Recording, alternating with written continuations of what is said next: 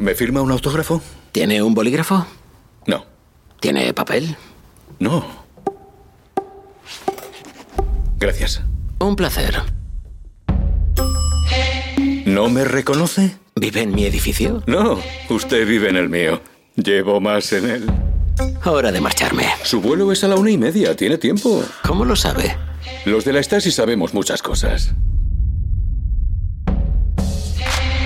Veo el interior de su apartamento desde mi ventana. Ya no podía mirar hacia otro lado. Casi me vuelve loco. ¿Quiere decirme algo de ahí todos esos papeles? Así que suéltelo o cállese. Vale. Pues eh, estamos en un céntrico hotel de Madrid con Daniel Brühl, que apura su café con leche, me parece, un vasito de agua, porque está de promoción en España con su ópera prima como director. Daniel, ¿qué tal? Buenos días. Muy bien, buenos días. ¿Cómo se siente uno presentando esta película como director después de haber presentado tantas películas como actor? Que en el fondo eran proyectos de otros. Por eso, pues em, estoy más nervioso, claramente, porque no, no puedo dar la culpa a nadie, soy responsable de todo y, y por eso siempre pues cierta in- inquietud y nervios, ¿no? Más que en otras películas que... Sí. Eh, eh, ¿Vas a ser de esos directores que se cuelan en las salas con el público a ver cómo reaccionan en sesiones eh, en algún cine de Madrid, por ejemplo, para ver qué tal las reacciones de la gente? No, aquí en los preestrenos me gusta entrar en los últimos 10 minutos. Ya no puedo ver la película porque ya no, ya no me soporto, no puedo ver mi... Es que he estado tanto tiempo con... con, con, eh, con- eh, trabajando en, esto que, es tan personal y además... eh, como actor, como director ahora, he estado meses también montando la película y entonces permanentemente viendo mi, cara y también presentando la película, la he visto tantas veces que ya no la puedo ver, pero sí que lo que sí que me interesa es, claro, que de, de ver cómo funciona y cómo, qué tal el ambiente en la sala. Y entonces en los últimos 5 o 10 minutos entro y en eh, Sevilla y en Barcelona muy bien. Solo vi a una persona en Barcelona eh, mirando su móvil e, e Instagram, ¿no? Y que eso, que una persona, y el, y el cine estaba completo, ¿eh? que eso también, hoy en día, eso ya no se ve, ¿no? Una sala completa, pero, pero ya te puede cabrear esa, una persona que piensas, ¿y por qué? Eh, ¿No? Eh, Que además que era una... una a mí esa, sí, no la he enganchado, sí, sí. En la puerta de al lado eh, me contas la historia de un actor internacional, hasta ahí como tú, que va hacia un casting y para en un bar de Berlín a tomarse un café y allí eh, establece relación con un parroquiano del bar y ahí ocurren cosas, digamos. Eh, te, te escuchábamos en, en la entrevista anterior, creo que con los compañeros de Días de Cine, que decías eh, que te preocupaba la gentrificación. Y es verdad que también lo había leído en alguna entrevista previa de la Berlinale. Mm, ¿Por qué? ¿Por qué te preocupaba? La gentrificación, sí, porque mm, eh, es parte de mi vida, en cierto modo, ¿no? Porque em, yo ya de muy joven, em, pues eh, ganaba mi, mi dinero después de Gulba Lenin, que yo me enamoré de Berlín, por ejemplo, y entonces yo ya estaba trabajando. Mis colegas en, en Colonia tenían no sé cuántos trabajos para financiar sus estudios. Entonces yo ya me podía permitir... eh, de, de vivir una vida privilegiada ¿no? y de poder eh, mudarme a Berlín, al barrio del este, que, eh, al barrio guay, al ba- barrio hip, ¿no? que todo el mundo en, en Alemania quería vivir ahí, en el, en el este de Berlín, y yo podía hacerlo ¿no? ya a los 20 años. Entonces ya ahí me sentí como muy privilegiado y como alguien de, fuera, ¿no? Que no era, yo no era culpable de la gentrificación, pero formaba parte de, ese proceso, ¿no? Eh, y desde entonces, pues siempre me he sentido como un poco como alguien de fuera. En Barcelona lo mismo, ¿no? Eh, años después. Entonces, eh, eso siempre era un tema que me, que me interesó y también eh, era por eso que, eh, que, que- que siempre quise entrar en contacto con, con los nuevos vecinos, ¿no? con la gente del este, para aprender más sobre la gente que, que era realmente de ese lugar y también para demostrar a la gente que yo me intereso, ¿no?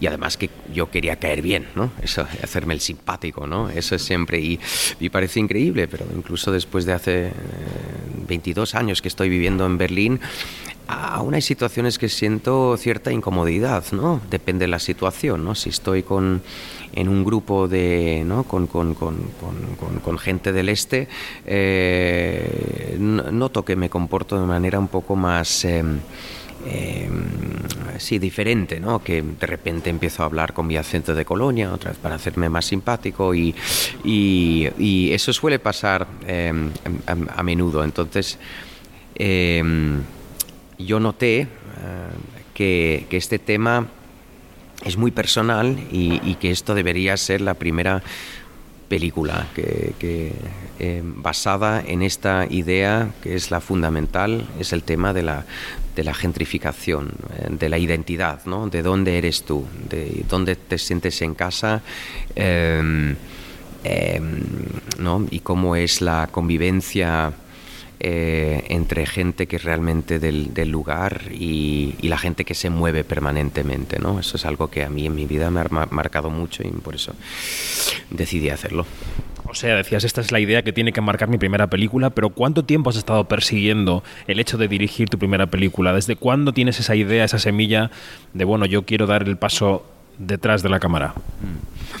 Pues desde hace mucho tiempo, porque la idea nació en Barcelona y eh, eso ya hace más de 10 años. Eh, entonces, eh, y ahí eso ya era, muchos aspectos ya los tenía claro, porque eso, la idea la tuve en un restaurante, que había un tío fuerte, eh, machote, obrero, eh, y que le caía fatal. Noté inmediatamente que él no soportaba mi, mi, mi imagen, mi, mi, mi, actitud, porque y me detectaba, me, me, analizó, creo, ¿no? Como, sí, como alguien, el, un chico, un hombre moderno, ¿no? Con su maletita viajando para arriba, para abajo y sintiéndose en casa en todas partes, ¿no? Haciendo un poco el pelotas con los camareros y hablando del Barça, ¿no? Y, todo eso. Y, y, entonces, pues... Eh, yo eh, eh, lo tenía claro que quería hacer una película en un, en un bar, un restaurante, una especie de western, sin palabras, un duelo entre dos hombres representando pues dos mundos, ¿no? Eh, sí, dos clases, dos vidas pues muy diferentes. entonces no, pudo levantar, no pude levantar la película en en Barcelona porque no tuve productora, ni estructura, ni, ni, ni, ni guion, ni nada. Y entonces eh, me olvidé un poco del tema y eh, reapareció la idea eh, cuando me mudé en Berlín de un piso al otro y me encontré una situación muy de Hitchcock en, esos patios típicos berlineses donde ves a tus vecinos y entonces conocí a los vecinos, algunos de ellos del este, que ya me trataba ¿no? Eh, con esa actitud, uy, ahora entra el, el actorito este, ¿no? Y yo, claro, eh, de manera muy ofensiva, pues, pues, eh, y abierta, pues entré en conversación y, ahí pensé, ah, tenía esa idea eh, de sobre, sobre el encuentro entre esos, esos dos hombres y entonces el, el obrero que que trabajaba en una fachada en Barcelona observando mi piso durante meses, se convirtió en mi vecino del este de Berlín y, y, y, bueno, trabajando en lo que trabaja. Si, si ves la película, no quiero, no, no quiero contar demasiado. Y decías también que es una película sobre entender al que está enfrente, mirar al que está enfrente, darse cuenta del que está enfrente, ¿no? Que a veces pasamos por el rellano de la escalera, por el bar y no nos fijamos en quién nos rodea. Yo no sé si a lo mejor le pasa más a los actores que al resto de personas, pero yo creo que a todos nos pasa un poco, ¿no? Y ser director no es un poco también eso en un rodaje, tener que estar pendiente de todo el mundo porque eres el centro de las miradas y tienes que estar atendiendo actores, iluminadores, cámaras, eléctricos. Sí, sí, sí. Es eh, como tú dices, ¿no? Es una película también de miradas, ¿no? De qué es lo que sabes sobre tu vecino, sobre la, sobre tu entorno y qué es lo que sabes sobre ti mismo, ¿no? Que eso también eh, es en gran parte, ¿no? Es eh, crear una imagen tuya, ¿no? Y qué es lo que hay detrás de ello, porque de vez en cuando mm, ya no queda tanto, ¿no? Y hay mucha soledad, etcétera. Eso también es un tema de la película y claro, como director, pues también las miradas, eh, em, eh, pues te tienes que fijar en en, en, todo, ¿no? Es y las, las decisiones que tienes que tomar Em, las preguntas que tienes que responder. Em, es impresionante eso, ¿no? Y, claro, era un desafío, un reto para mí, eso es lo que yo quería hacer, ¿no? Contar mi propia historia, asumiendo la responsabilidad, eh, queriendo hacer de, ser, de, ser el capitán ¿no? del, del, barco, pero em, sabiendo perfectamente que un barco también se puede hundir, ¿no? Eh, entonces, y decidí que, que lo mejor sería em, de, de enfrentarme al rodaje con, con em, eh, con una actitud pues muy mm, democrática y, em, y, abierta y honesta, diciendo a todo el equipo, mira, os voy a hacer muchas preguntas, incluso tontas, ¿no? Porque es que nunca lo he hecho, ¿no? Y, esa colaboración em, muy abierta, que la vi también trabajando con algún otro director, yo creo mucho en, eso, ¿no? Em, sin que nunca se cuestione demasiado tu autoridad. Y creo que no se cuestionó. Em, al menos yo vi que el equipo y los actores lo tomaron muy en serio lo que yo decía, ¿no? Y respetaba mis decisiones, ¿no? Pero dejar a cada uno en el equipo y a los actores eh, que contribuyan y que, que, que,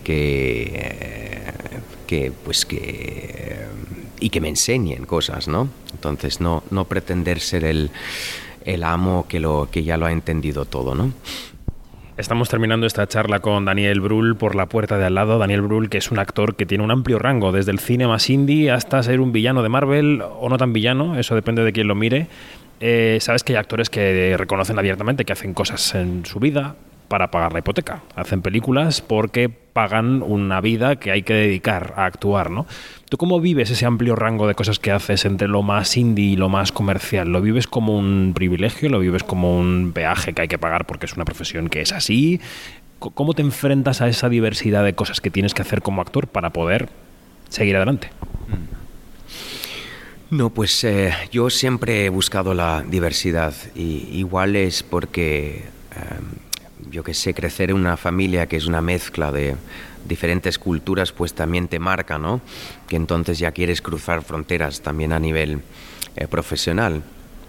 Em, eso siempre yo soñé con eso, ¿no? Que, quería también salir de Alemania y poder trabajar, por ejemplo, en España y en, y en otras partes, ¿no? Em, y, eso, pues, es muy refrescante. Me siento muy em, eh, muy feliz si puedo cambiar eh, de, de, de, género, de, tema, ¿no? Eso me, me, siento muy vivo, ¿no? Si, si me permiten a, em, a cambiar de un lado al otro. Em, y, y, por eso también eh, pues finalmente quise dirigir algo, ¿no? También para encontrar un nuevo reto. Y ahora también me he unido a una productora, ¿no? Y de también contribuir más en, en, en, películas que a mí me em, interesan eh, como, como, como, productor, ¿no?